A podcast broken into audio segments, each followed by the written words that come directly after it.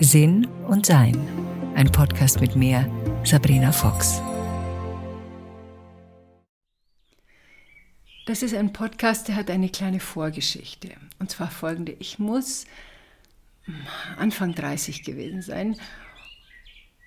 Da habe ich beschlossen, dass ich, wenn ich 80 wäre, Sängerin in einer Band bin, die in einer Bar singt und ich lange weiße Haare habe, wieder zum Rauchen anfange. Also das hat sich erledigt, das mache ich auf keinen Fall nochmal. Und dann über die Liebe singe und das, was ich gelernt habe. Ich wollte als junges Mädchen Sängerin werden und das hat dann nicht geklappt und deshalb habe ich mir dann so mit Anfang 30 das so vorgenommen, wenn ich älter bin. Und natürlich sitzen dann die jungen Mädchen bewundernd vor mir und die jungen Frauen und finden das alles ganz toll, was ich da so im Laufe des Lebens gelernt habe.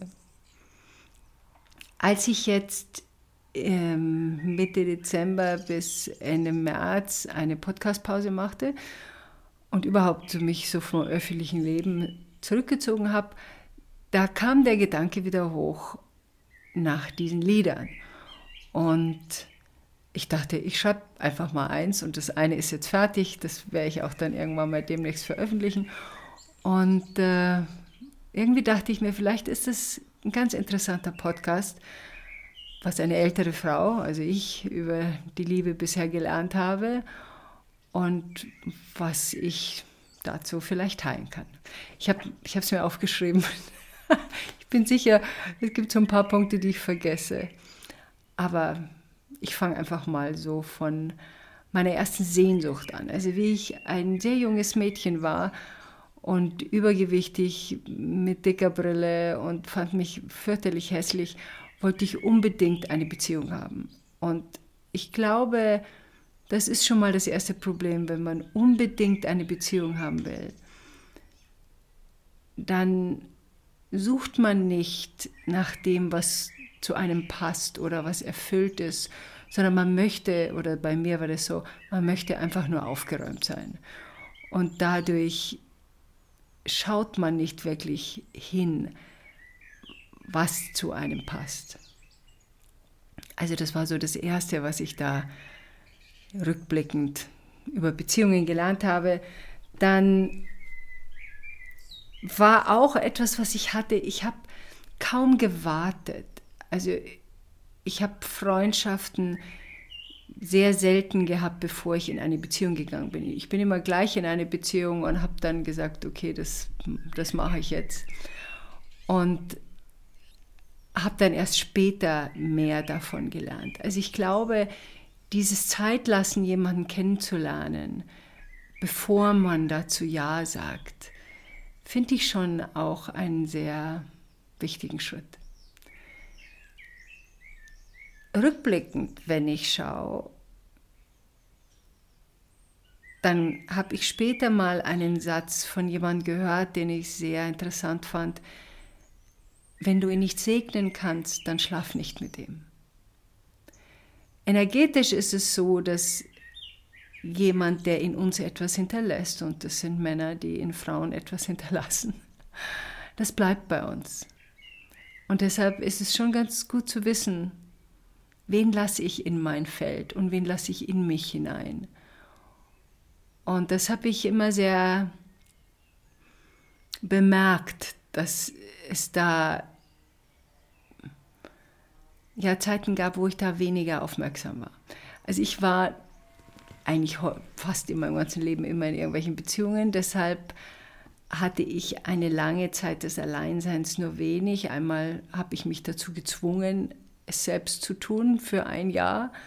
Und das war auch eine meiner wichtigsten Zeiten. Also, weil ich dann erst gelernt hatte, auf mich selbst zu hören. Also, und da kommen wir schon zu dem anderen Punkt, den ich oft, oft, oft in Beziehungen falsch gemacht habe, beziehungsweise falsch, was heißt schon falsch?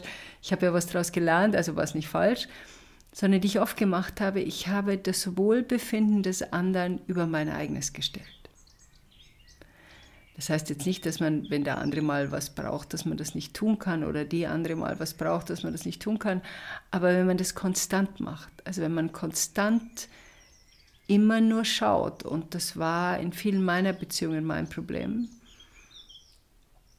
Was der andere braucht, was der andere möchte, damit ich eine, eine tolle Partnerin bin. Das habe ich mir irgendwie so eingebildet, dass das so ein, ein, ja, ein Wunsch war von mir. Ich wollte eine tolle Partnerin sein. Wenn man mich dann verliert, soll man das auch bitte schon bedauern. das ist natürlich reine Ego-Nummern, aber mei, so war man halt damals. Und ähm, dieses Tollsein für jemand anderen hat mich davon abgehalten, toll zu sein für mich. Sondern der Wert hing davon ab, mein Wert hing davon ab, mich im Spiegel der anderen zu betrachten. Und das ist auch in Beziehungen, wenn ich das schon früher gewusst hätte, ähm, hätte ich ja sehr viel Schmerzen mir natürlich auch erspart. Aber wie gesagt, es geht nicht darum, Dinge zu bedauern. Und ich bedauere auch keine meiner Beziehungen, weil ich aus jeder Beziehung etwas erfahren habe, etwas über mich erfahren habe, etwas über das Zusammenleben erfahren habe, etwas über, wie hätte ich es denn gerne und wie hätte ich es denn nicht. Und das entwickelt sich natürlich erst mit der Zeit. Und äh, ich hatte auch in jungen Jahren kein Paar, weder meine Eltern noch irgendwelche befreundeten Paare, die ich anschaute und dachte mir, ah, so hätte ich es gerne. Ich habe bei allen Paaren, die ich damals gesehen habe, und ich bin ja 58 geboren, also sprich, die Paare, die ich kannte, waren Kriegskinder, die meisten zumindest davon, also die Eltern oder die Großeltern auch noch, oder eben aktiv im Krieg. Da gab es dieses Miteinander nicht so, wie ich es geahnt habe, dass es das gibt, aber ich keine Ahnung hatte, wie ich das selbst umsetzen konnte. Und das kam eben Stück für Stück aus jeder Beziehung lernte ich da etwas dazu. Dazu kommt, dass ich mich auch, was ich gelernt habe, mich nicht mehr anpasse an eine Beziehung. Also man konnte an meinen Klamotten sehen, was für ein Mann ich da gerade an meiner Seite hatte, sondern glaube ich, so zu bleiben, wie man ist, mit all seinen Stärken und Schwächen, in dem Moment, wo man diese Beziehung beginnt und auch natürlich in der Beziehung ist, das ist ja einfach so ein wichtiger Schritt, weil ich habe mich oft geändert in welche Art von Frau hättest du denn gerne und das wurde ich dann und dann kam ich da kaum mehr raus und musste das Stück für Stück dann ändern und verwandeln, mich selbst zu zeigen das war dann manchmal eine ziemliche Überraschung, weil ich ja auch selbst damals nicht wirklich wusste, wer ich bin. Das hat sich ja erst im Laufe der Zeit herausgestellt. Ähm ein Fehler, den ich nur ein einziges Mal gemacht habe, war, meine Freundinnen aufzugeben für eine Beziehung. Und wie diese Beziehung dann vorbei war, das war eine meiner ersten, meine erste Beziehung, eine meiner längerfristige erste Beziehung, hatte ich keine Freundin mehr. Und keine Freunde mehr, weil alle seine waren.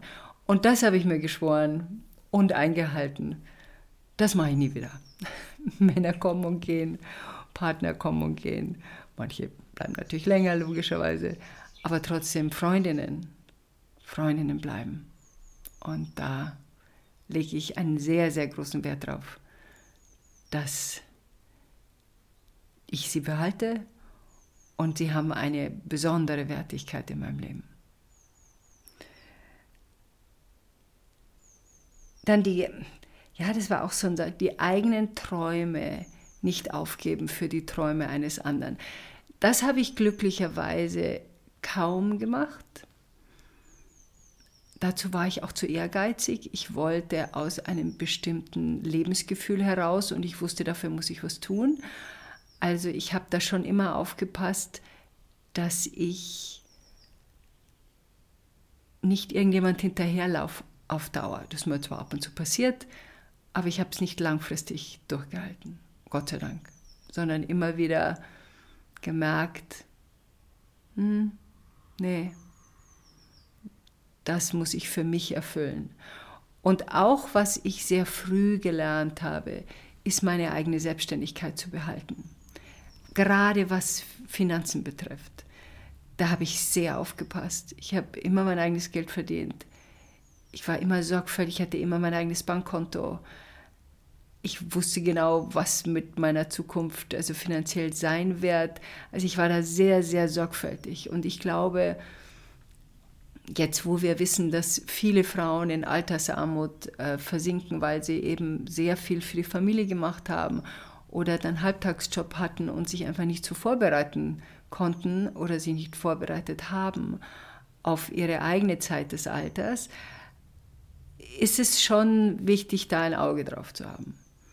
Das heißt jetzt nicht, dass man nicht Familienzeit nehmen kann, aber diese Familienzeit würde ich mit meinem Mann oder meinem Partner oder meiner Partnerin, je nachdem, für was wir uns entscheiden, besprechen, wie wir das handhaben wollen, wenn eine oder einer zu Hause bleibt und äh, die oder der andere Geld verdient. Was passiert, wenn wir nach zwei Jahren feststellen, das war nichts, oder wenn wir nach zehn Jahren feststellen, wir trennen uns? Wie wollen wir das lösen? Also diese Gespräche über Finanzen, über die eigene finanzielle Unabhängigkeit, ist, finde ich, ein enorm wichtiges Thema. Und das hat sich bei mir deswegen so eingeprägt, weil meine Mutter dieses Thema nicht hatte, kein eigenes Geld hatte und dass ihre Entscheidungen und ihre Freiheit maßgeblich behindert haben. Und das habe ich gesehen und meine eigenen Entscheidungen dann darüber getroffen. Ja, nicht hinter dem Mann herräumen, das finde ich auch eine sehr wichtig. Ich bin nicht deine Mutter. Also, wenn du dein Zeug nicht selber aufräumen kannst, dann bitte wohn woanders. Also, da, da, da sehe ich ein bisschen strenger. Ich weiß auch nicht weswegen. Ich habe das Glück, mit einem Mann zusammenzuleben, der ähnlich ordentlich ist wie ich und auch sorgfältig ist wie ich. Und ich finde auch, dass jemand so unordentlich sein kann, wie er mag, aber dann wohne ich nicht mit ihm zusammen weil das wird mich wahnsinnig machen, ehrlich gesagt. Ich brauche und liebe Ordnung. Ich mag das sehr. Und ich war früher ein schlampiges Kind, also ich kenne die beiden Seiten der Medaille. Und da kommen wir schon zum Zweiten, was vielleicht auch geht. Ich brauche meinen eigenen Raum. Also ich bin, wahrscheinlich deshalb, weil ich in der Küche aufgewachsen bin, mein eigener Raum, selbst beim Zusammenziehen, ist für mich enorm wichtig. Und das habe ich nur ein einziges Mal nicht gehabt in meiner ersten Ehe. Ich habe mit 19 geheiratet und war dann mit 24 wieder geschieden. Und das war der einzige, das einzige Mal, wo ich sehr nach Konventionen lebte. Also so wohnt man. Also wir hatten ein Esszimmer, aber ich hatte kein eigenes Zimmer. Das Esszimmer war wirklich nicht gebraucht. Und da habe ich mich sehr danach gerichtet, was, wie es mir vorgelebt wurde und was da gehört. Und ich glaube, einen eigenen Raum für die Partnerschaft ist für mich sehr wichtig. Und äh, selbst wenn man nur Wohnzimmer, Schlafzimmer, Küche hat, dann hat halt einer das eine Zimmer und der andere das andere Zimmer und man schläft abwechselnd miteinander. Also so würde ich das machen. Aber kein eigenes Zimmer zu haben, kommt für mich nicht in Frage. Das hat auch so ein bisschen was mit seinem Energiefeld zu tun. Ich möchte einen Raum haben, der alleine mein eigenes Energiefeld ist, in dem ich meditiere, in der Stille bin, in dem ich arbeiten kann, in dem ich Musik mache, in dem ich Yoga mache, in dem ich tanze, was in dem ich mich aufhalten kann, wann immer ich will, in den niemand ähm, eindringen kann ohne meine Erlaubnis. Ja, so könnte man das sagen. Das ist meins. Und äh, daran erfreue ich mich. Und der muss nicht groß sein. Meiner ist zurzeit sehr groß, aber den gab es auch in sehr viel kleiner. Äh, mein erster eigener Raum war, glaube ich, da hat ein Bett reingepasst und da war noch irgendwas. Ich habe jetzt sechs Quadratmeter gehabt, wenn überhaupt so viel. Aber es war mein eigener Raum und ich habe mich drin wohlgefühlt. Deshalb finde ich das sehr schön. Ähm, ja, beim Sex nicht zu tun, als ob.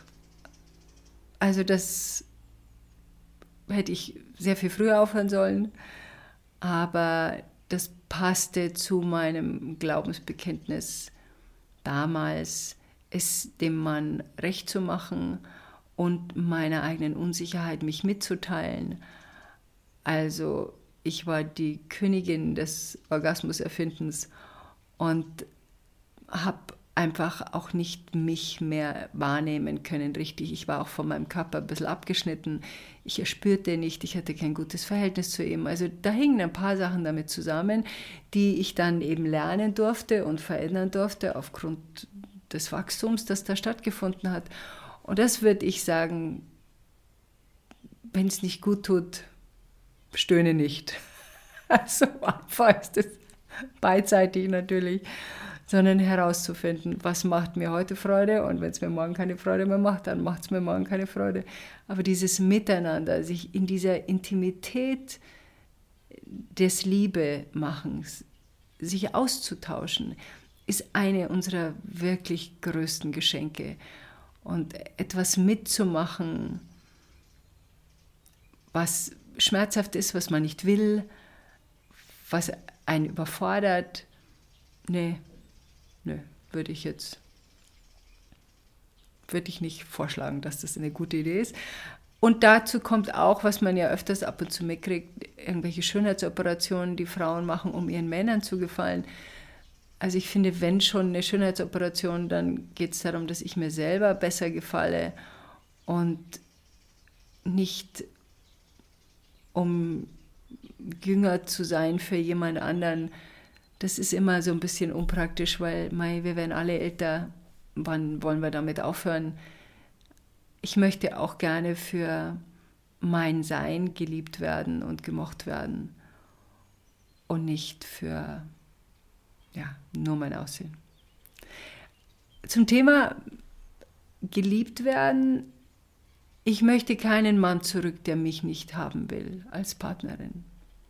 Ich sehe den Sinn dahinter nicht wenn mich jemand verlässt, weil er oder sie, es gibt ja auch Frauen, die zusammen sind oder ein paar Männer, die zusammen sind natürlich, wenn mich jemand verlässt, weil ich uninteressant oder die das Gefühl haben, das passt nicht oder aus irgendwelchen Gründen von mir geht, dann wünsche ich ihm und eine tolle Zeit und dass die Liebe wieder kommt und gebe meinen großen Segen dafür, aber ich möchte nicht mehr zurück. Wozu? Weil ich muss, also darum zu kämpfen, das ist mir irgendwie fremd, das verstehe ich nicht ganz. Also man kann gemeinsam in Therapie gehen, man kann Probleme lösen, das ja, verstehe ich völlig, aber bitte, bitte verlass mich nicht und bitte, bitte komm wieder zu mir zurück. Also ich bin jetzt kein Sonderangebot, das ich anpreisen muss und niemand von uns ist es dass ich mich anpreisen muss, dass mich jemand nimmt. Nö, dann nehme ich mich lieber selber und erfreue mich an mir selber. Aber das möchte ich nicht. Und da sehe ich auch keinen wirklichen Sinn darin, eine Partnerschaft zu haben, wo einer bittet, geliebt zu werden, was wir wissen, klappt sowieso nicht. Ähm,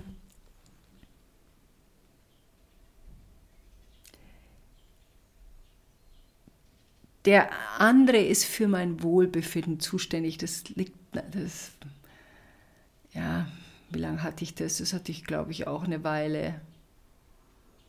Ja, das hatte ich bestimmt auch eine Weile. Das liegt natürlich an dem, was wir dauernd gefüttert bekommen. Also Filme, Liebeslieder, alles ist gespickt mit wahre Liebe bedeutet, dass mich der Blitzschlag trifft, du der Prinz auf dem Pferd bist zu mir in den dritten Stock raufkommst und mich dann verwöhnst bis an mein Lebensende und mich mit leuchtenden Augen anschaut. Das sind halt diese They live happily ever after, also bis und sie lebten immer glücklich weiter. Das ist natürlich Kinder-Stories. Und es finde ich, auch schade, dass Liebeslieder so auf dieses Klischee herunter reduziert werden. Und äh, ich habe mal Workshops gegeben zu meinem Buch ähm, Wir lernen uns kennen, wenn wir uns trennen. Nee, wenn wir uns trennen, lernen wir uns kennen, andersrum. Und da habe ich ähm, Lieder vorgespielt, die typische Liebeslieder sind. Und dann haben wir die so ein bisschen analysiert. Was, was sagt mir dieses Lied eigentlich? Und da sind wir auf das, was ich die drei Stufen der, der Liebe nenne. Einmal die kindliche Liebe, die erwachsene Liebe und die wache Liebe. Und die drei Stufen zu kennen, in sich selbst kennen und im anderen zu erkennen, ist, glaube ich, sehr nützlich. Also Stufe 1 ist die kindliche Liebe, das ist die, ohne dich kann ich nicht leben, ähm, wenn du mich verlässt, bin ich verloren, also diese Liebeslieder-Nummer. Das ist die Liebe, die man eigentlich zu den Eltern hat, also zu der Mutter und dem Vater, die einen lieben und versorgen ohne die man wirklich nicht leben kann, weil ein Zweijähriger ohne Eltern nicht überlebt, ein kleines Mädchen und kleiner Junge auch nicht. Also das ist die Art der Liebe, die ich die kindliche Liebe nenne. Die erwachsene Liebe ist schon eine Spur weiter, erkennt also schon, ja, ich kann ohne dich leben, ich will vielleicht nicht ohne dich leben, aber ich kann ohne dich leben. Und die erwachsene Liebe versteht schon sehr viel mehr, dass man auf einer partnerschaftlichen Ebene miteinander verkehren möchte. Allerdings gibt es da noch sehr viel Kontrolle und sehr viel Manipulation und sehr viel Druck. Also das gilt dann da, sich noch anzuschauen. Und wenn wir das dann erkannt haben, dann können wir in die wache Liebe gehen und die wache Liebe ist die wirkliche Klarheit. Ich wähle dich als Partner und ich wähle dich als Partnerin, aber ich brauche dich nicht als Partner, ich brauche dich nicht als Partnerin, sondern wir erkennen in dem anderen eine eigenständige Persönlichkeit von deren und dessen ähm, Gewohnheiten und Begabungen und natürlichem Sein wir was lernen können. Also zum Beispiel, ähm, jemand ist sehr schnell, was ich bin, ich war sehr schnell und ich habe einen Partner, der sehr viel sorgfältiger ist in verschiedenen Dingen. Und durch ihn lernte ich dieses Sorgfältige zu schätzen und selber mehr zu übertragen. Und wir lernen in einer wachen Partnerschaft die Talente und Begabung des anderen zu schätzen und das, was Heilung braucht, da geben wir uns die gegenseitige Unterstützung, das in einem sicheren Rahmen heilen zu können. Und das ist das, was dann die wache Liebe ist, die auch Verständnis dafür hat, wenn die Beziehung auseinandergeht oder wenn uns jemand dann sagt, hm, das war bis dahin eine schöne Reise und ab jetzt möchte ich alleine gehen.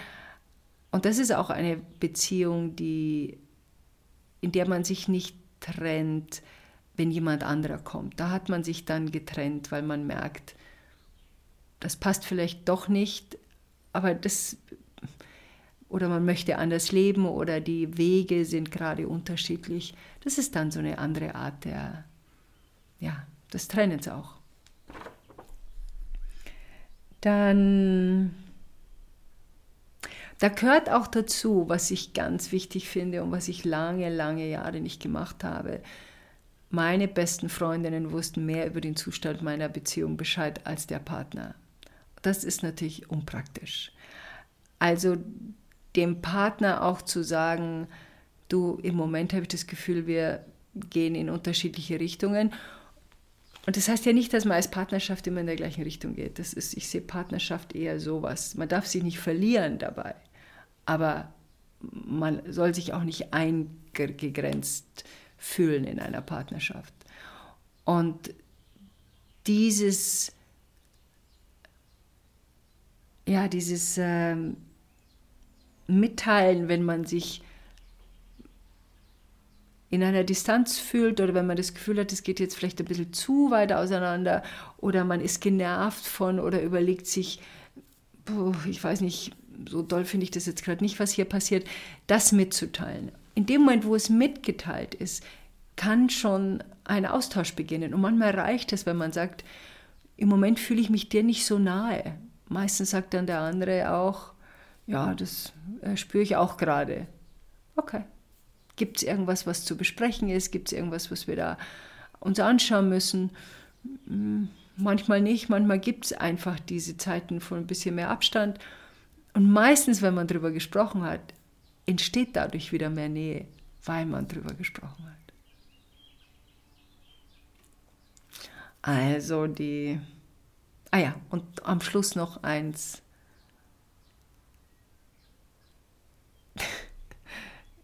Der Mensch, mit dem ich zusammengekommen bin, ändert sich wahrscheinlich nicht. Außer er will es selber. Aber ich kann an keinem Mann rumbasteln. Und ich habe wirklich so oft probiert, an Männern rumzubasteln. Ich kann nur an mir rumbasteln. Ich kann mich ändern. Ich kann meine Einstellung ändern. Aber der Partner, in den ich mich verliebe oder der bei mir zu Hause wohnt, der ist so und der bleibt aller Wahrscheinlichkeit nach so. In manchen Fällen wird es schlimmer, aber es wird in den seltensten Fällen besser. Und auf gar keinen Fall dadurch, dass wir meckern und auf gar keinen Fall dadurch, dass wir dauernd versuchen, etwas zu verändern, weil eine Veränderung erfordert so viel Kraft, dass man die nur selbst aufbringen kann. Und wenn man sie nicht aufbringen will, wird sie nicht aufgebracht. Also, wenn es nicht passt, dann passt es nicht. Und äh, das ist eine der ja wohl klarsten Entscheidungen, die man dann treffen kann. Lieb ich den Menschen so, wie er ist? Kann ich mit ihm, kann ich mit ihr so leben, wie sie ist? Und dann gibt es natürlich die Möglichkeit, anders zu leben, als Mann, Frau zwangsläufig lebt. Muss man unbedingt zusammenleben, wenn man seine Zeit alleine länger braucht als zusammen? Muss man mit jemandem zusammenleben, der ein anderes Ordnungsgefühl hat als man selber? Geht das nicht irgendwie anders? Kann man das nicht anders gestalten? Und ja, wir können das anders gestalten. Es liegt an uns und unserer Partnerschaft, sie so zu gestalten, dass sie für uns passt, dass sie für uns beide passt. Und wenn sie für uns beide passt, dann steht einem gemeinsamen Leben nicht mehr so viel im Weg. Enjoy life.